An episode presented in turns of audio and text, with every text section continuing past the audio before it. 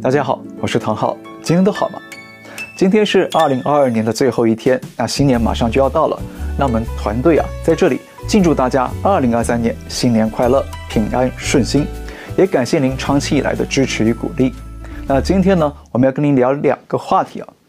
话题一：中共纵放染疫者出国，二零二三年全球大流行重演吗？话题二：网易年度新闻被封杀，踩到中共的痛脚了。来看第一个话题：中共纵放染疫者出国，二零二三年全球大流行重演。我们在最近节目里啊，都不断地提醒大家，中共这次的光速解封啊，而且呢又快速地打开边境，要恢复人员的跨国流通，那这一点呢非常反常，不排除是中共要重演二零二零年的戏码，要对外国输出疫情，再次引爆全球的大流行。那果不其然，十二月二十八号，意大利就宣布。有两架从中国飞往米兰的班机，机上有将近一半的乘客都被验出阳性染疫。那这起消息也立即引发国际社会的震惊，因此许多国家也纷纷开始推出各式各样的防疫管制，加强对中国游客的检测与防控。那日本呢，是最早宣布要求中国旅客入境之后要进行核酸检测的国家，但也因此啊一度被中共批评说没有考虑防疫的。科学适度，但是呢，就在意大利的案例传出之后，韩国也立刻宣布了，要求中国旅客在入境前及入境后都要接受病毒检测。那西班牙也宣布，要求中国的入境旅客必须出示病毒检测阴性的证明，或者呢，证明他们已经完成了接种疫苗。而美国和印度也宣布，要求中国旅客必须提供阴性检测证明才能登机。而英国政府也准备宣布同样的管控措施。那台湾也宣布了，所有从中国入境的旅客都必须接受核酸检测，防范变异的病毒株入侵。而马来西亚也宣布了，针对中国来的航班呢，要抽取污水样本来进行病毒的检测工作。那只有欧盟跟泰国的动作比较出人意表，他们不但不对中国游客进行检测，那欧盟还强调这种举措不合理。但矛盾的是啊，欧盟成员国意大利就是第一个宣布中国班机检测出病毒的国家，但是欧盟却刻意视而不见，那这一点呢，非比寻常了。那不知道欧盟跟中共之间呢，是不是有什么秘密的默契或者利益交换呢？那有趣的是，前几年不断为中共辩护的世卫总干事谭德赛呢，最近的发言也是全面大转弯，从过去啊为中共服务的谭书记又变回了。谭干事，他不但批评中共没有给出全面的最新疫情信息，他还在推特上表态了，可以理解各国对中共推出新的防疫管制。那说白了，就是世卫支持各国加强防范中共可能对海外输出疫情。那更糟的是，根据英国健康机构 Airfinity 最新推算，目前中国每天因为染疫死亡的人数大约是一万一千人。但是呢，预计从一月二十三号起会出现高峰，每天死亡两万五千人。如果真的这样，到时候啊，一个月的病故人数就是七百五十万人，相当可怕。因此呢，英国金融时报也在三十号刊登一篇社论，严肃警惕世界各国必须对中共的重新开放边境保持高度的警戒，因为中共现在给出的数据啊，非常的隐晦不明确。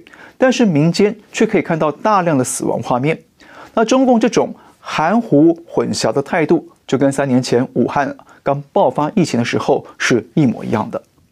很巧啊，《金融时报》这篇社论呢，刚刚好就跟我们前几天节目里说的一样哦。而且呢，我们还说有四个信号显示，现在中共的做法跟三年前是非常相似。那我们这里就不重复了，有兴趣的朋友可以找这期节目来看。好，看到这里。我们发现，全球社会都开始警惕中共这次的极端解封、开放边境，担心会啊输出疫情。那么，中共又是什么态度呢？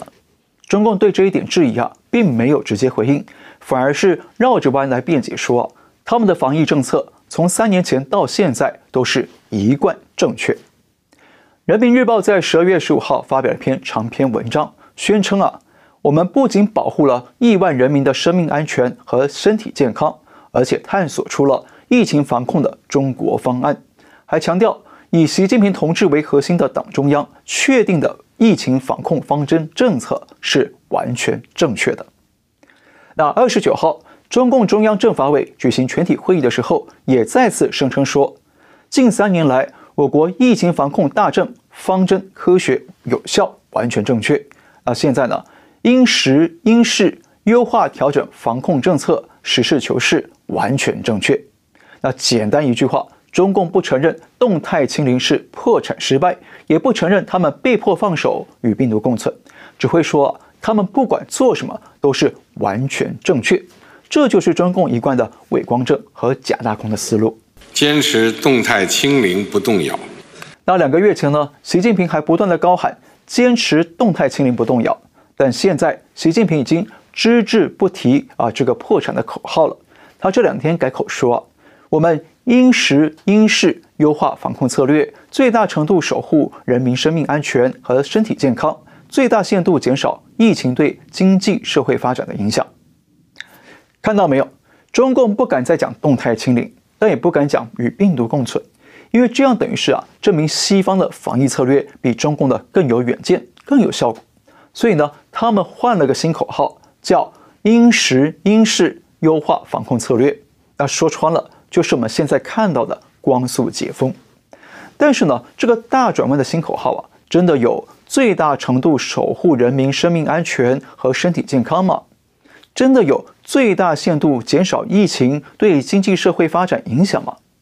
从我们看到的各地殡仪馆爆满、火葬场客满，那很显然，中共啊又跟中国人民活在不同的平行世界里头。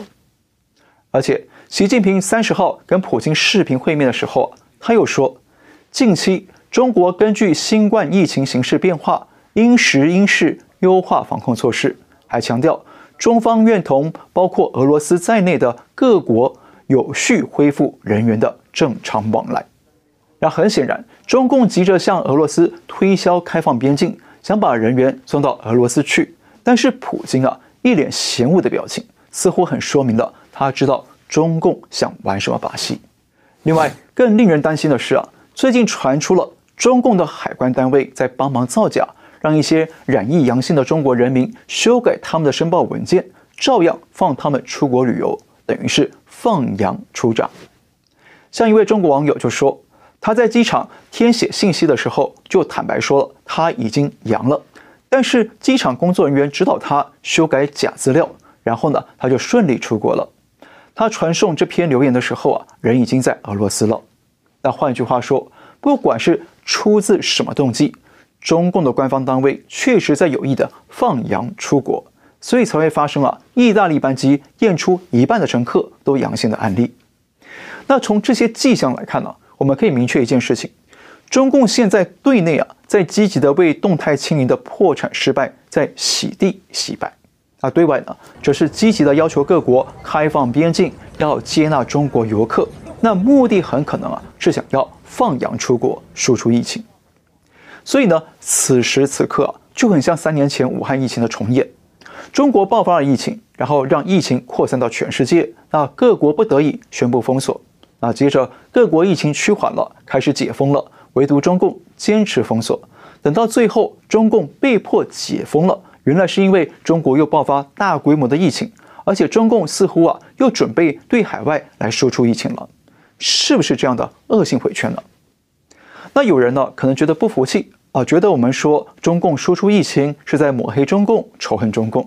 但是啊，很抱歉，三年前的中共啊，真真切切就是这么干的，才导致了全球大流行，才会让许多国家都想对中共追究疫情责任，还要求中共赔偿。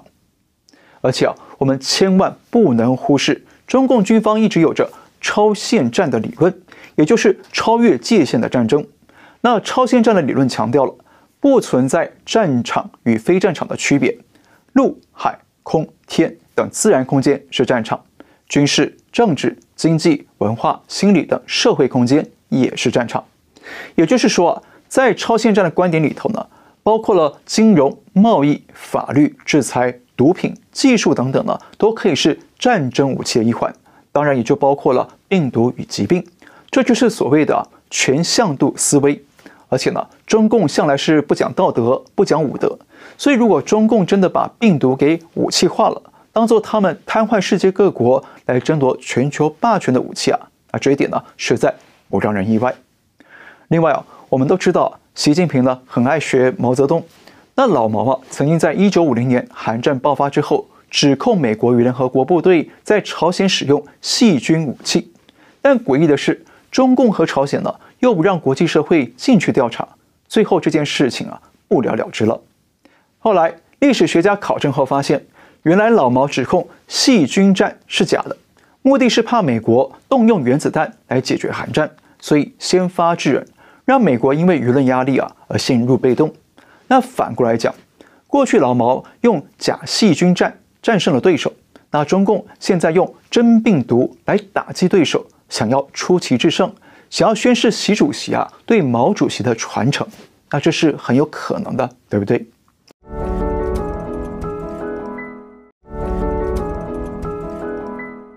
所以说啊，二零二三年全世界会不会再兴起一轮新的全球大疫情呢？目前看起来啊，确实是朝这个大方向奔去了，只是呢。目前还无法确定，这次在中国蔓延的病毒类型啊，能不能在海外起作用？但是可以肯定的是，各国一定要严加戒备，不要重蹈二零二零年的覆辙。那关于对中国的疫情防控啊，其实有一个很重要的参考指标，就是朝鲜。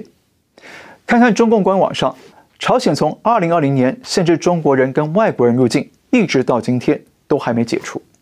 那虽然今年一月，朝鲜曾经短暂的恢复中朝两国的铁路贸易，但是朝鲜始终啊没有放开两国人民的往来。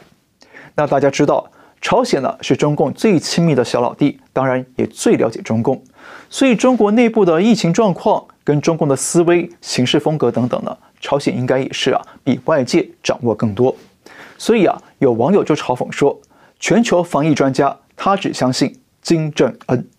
那这句话呢，虽然是开玩笑。但是啊，也是有几分道理的。再来看话题二，网易年度新闻被封杀，踩到了中共痛脚。现在到了年底啊，那许多媒体都相继评选出年度十大新闻或者年度新闻。但是啊，中国的网易呢，用视频的方式盘点了年度新闻。那这条视频在海内外网络爆红炸锅了，但也立马被中共官方给封杀，全网删除了。据说网易公司内部啊还被中共惩处，那为什么中共会这么顾忌这部啊新闻视频？我们带您来看这部视频的部分片段。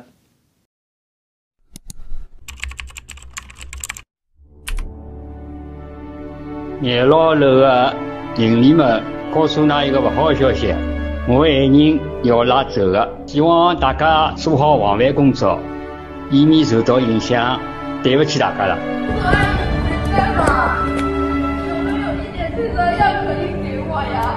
打幺二零，然后幺二零想说他是刚才说的才对，所以我我没办法。我这么重要，我活了这个年，是我我是吃牛逼了，我是活活了你。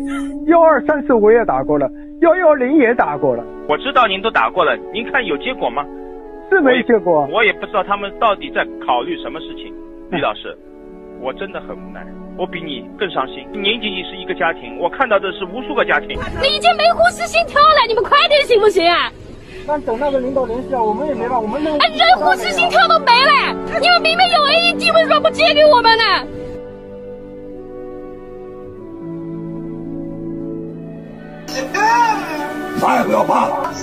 在家等我，别哭，我给你送去，别哭。为什么要这样呢？开玩笑，刚才连药都没有，你带着孩子过去。你去这儿我们还可以帮你，咱们给你找去来帮。对，你们觉得在那个地方能照顾好孩子吗？家里都照顾好的话，你们方舱里面能照顾好吗？不能走，你们现在不能走。给他买上，喝点热水，凉了不怕，喝酒，关键睡不下去，生气，知道吧？我问你有生的要有床吗？有嘛就给我这哈，没有就算了。我你说喊你再挑也行，有生的就给我这，没有生的就算了。啊，我带回去吃，我带回去跟我儿子吃，我有个病儿子在家。看他们都收拾好了东西，我靠，我们要去哪里呀？哪里是防空洞啊？你咋的？哭瘦了？啊，你你这样吧，你坐公交车，我给你推上，他先下高速吧？啊。我老妈咪。机会都是出现了，现在在医院呢，转院转不了，我想回家，回不了。我要想我妈，我要想我，想我女儿，但是不可能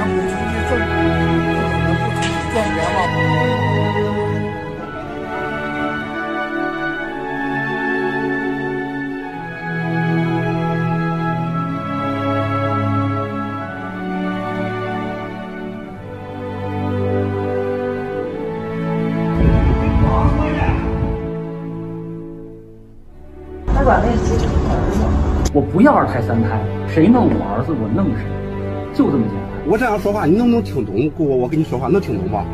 不能。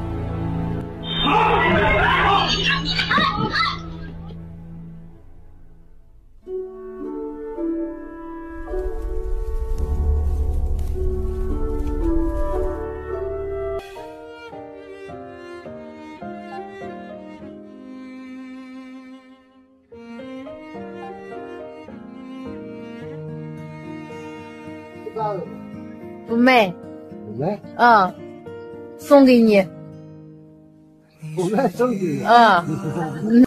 雪花更坚持微笑要暖的像太阳。妈妈，爸爸妈妈来了啊！爸爸妈妈好忙，可是爸爸妈妈要赚钱给我买好吃吃的，知道吗？想不想要买奶奶糖？都还了解我，连心我渴望比表面来得多，所以当我跌断翅膀的时候，你不负我，但陪我却忍痛。我要去看成功了，改不了，改不了，改不了。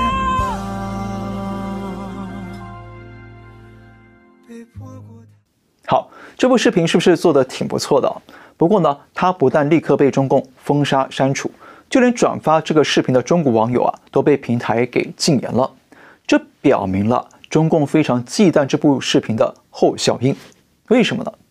那因为节目时间有限了，我就简单说一下我的看法。第一个原因，唤醒了人民对敏感案件的记忆与追究。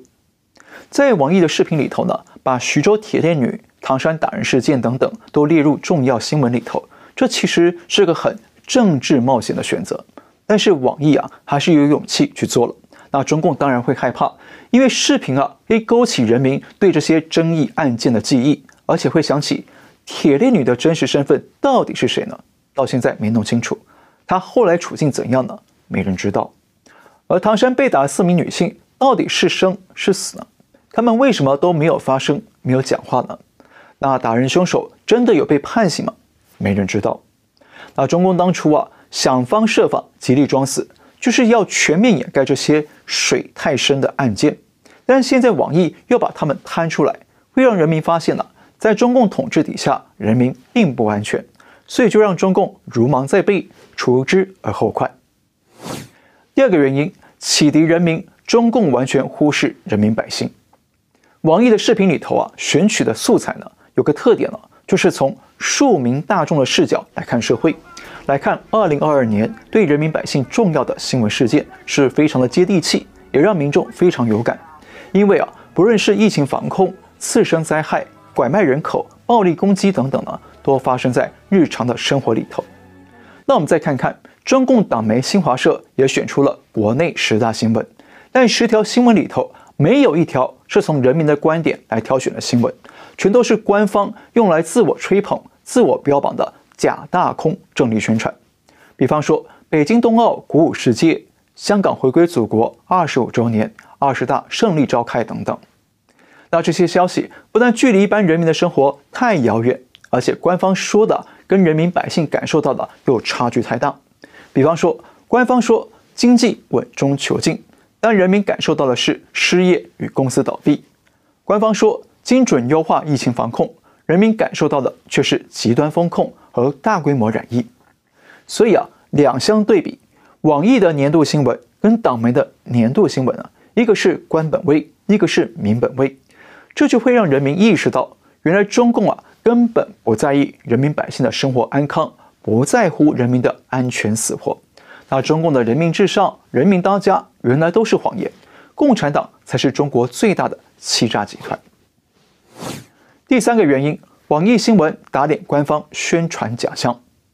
啊，就像刚刚说的，党媒的新闻说啊，疫情精准防控，但是网易视频呈现的真相呢，却是疫情防治极端与失控。党媒说改善民生惠及千家万户，但网易视频里头见到的实况呢，却是许多小老百姓活在贫困底下，奋力求生存，即便疫情笼罩啊，也得拼命的冒险求生。因此呢，网易这套庶民观点的新闻视频，不但会冲击党媒的党国观点的宣传，还要戳破了党媒宣传的天下太平假象，当然呢，就成为中共的追杀对象了。不过呢，中共越打击的，往往就是越真实的、越可信的真相。那虽然网易这部视频呢，也是有明显的自我审查，已经尽量做政治避险了，但是呢，我们依然要佩服啊他们的勇气，佩服他们在这么恶劣的政治环境下，还可以坚守着良知，坚守着真相，坚守着对人民的关怀，做出这部视频。只要中国啊有更多这样的良心与勇气呢，那中国一定会迎来业尽破晓的一天。好，今天先聊到这里，感谢您收看。再次祝您二零二三年新年快乐，平安顺利。我们下次再会。